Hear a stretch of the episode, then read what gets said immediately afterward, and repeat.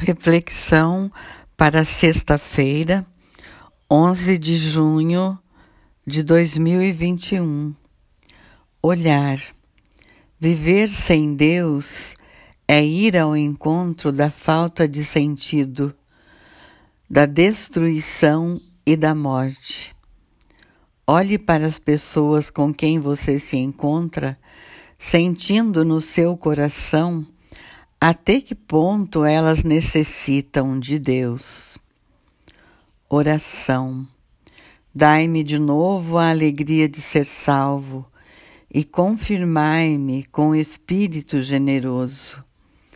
Ensinarei vosso caminho aos pecadores, e para vós se voltarão os transviados.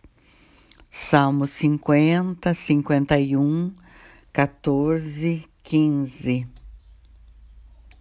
Convicção A força onipotente está no homem. Pelo batismo impõe-se a si mesmo uma lei de ação. Só age junto com o esforço do homem, e na medida desse esforço, as consequências práticas dessa lei, então, são óbvias. Se o homem consagrado faz pouco esforço na realização do chamado divino, ela vai agir pouco. E daí o homem consagrado conseguirá pouco, sua resposta será fraca, e esse homem não faz nenhum esforço, essa força não vai agir em nada, e daí o homem não conseguirá nada. Sua resposta será nula ou ilusória. E se fizer muito esforço na realização do chamado que Deus lhe fez, a força de Deus vai agir muito. E assim o homem conseguirá muito e será maravilhoso na sua consagração e se fizer todo o esforço de que for capaz para ser fiel em sua opção exclusiva, não interessa se esse esforço de per si é ou não capaz de conseguir alguma coisa.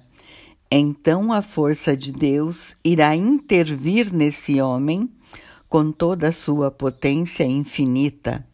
E então esse homem conseguirá tudo e será terrível como um exército em ordem de batalha.